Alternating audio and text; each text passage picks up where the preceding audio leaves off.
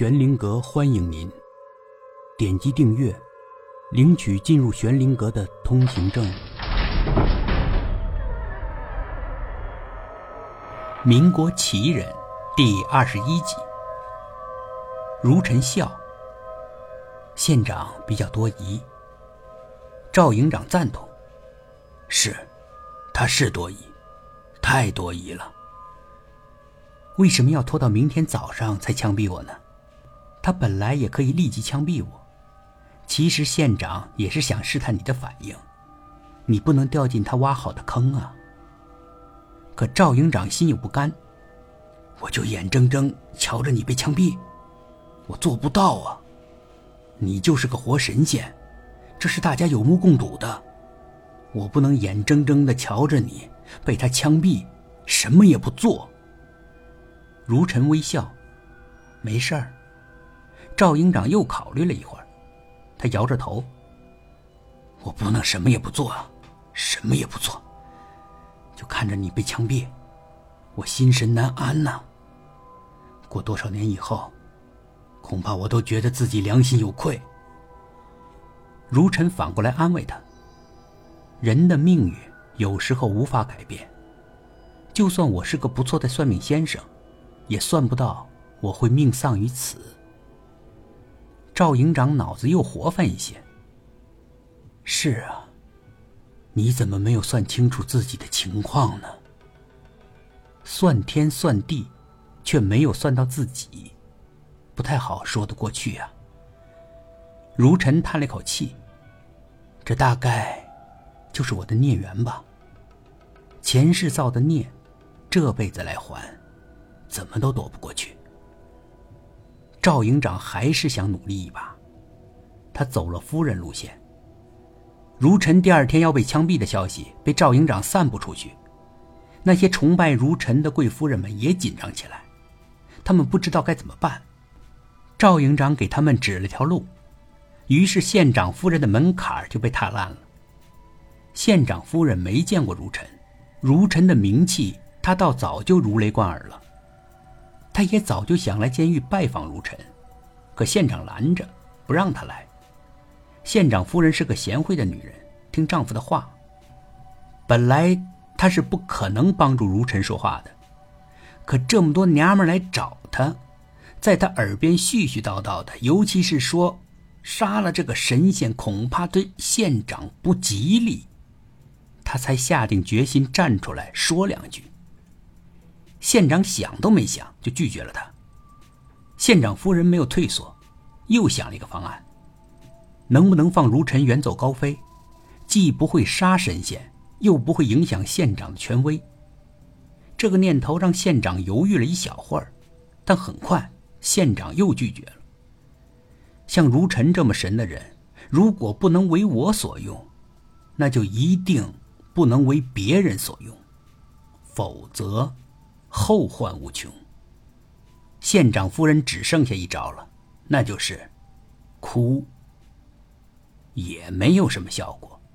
县长不怕报应，残酷的军旅生活已经让他不怕任何报应，心硬如铁。要不然，他也不会随随便便的杀人，而晚上还能照样睡得着觉。即使如尘真的是个神仙，也要杀了他。县长是心意已决。县长离开了哭哭啼啼的老婆，而且下令警卫不准再放任何人进府。那些达官贵人、娇小姐、贵夫人等等，都没招了。他们也不敢集体去找县长，他们摸不准县长的心思，没准儿就会惹来杀身之祸。县长连神仙都敢杀，更别提是他们了。不过他们还能做点别的事儿，请神仙吃最后一顿饭。不知谁先想到了这个念头，然后大家就冲向了大街。据说那天饮食业的生意特别好，牛肉、烧鸡、猪肚、点心啊之类的东西被买了一空，都汇聚到了监狱。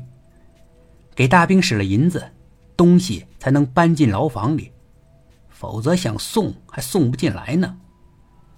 那些达官贵人们想的挺清楚，多对神仙做点事儿，肯定会大吉大利的。他们就是图个吉利。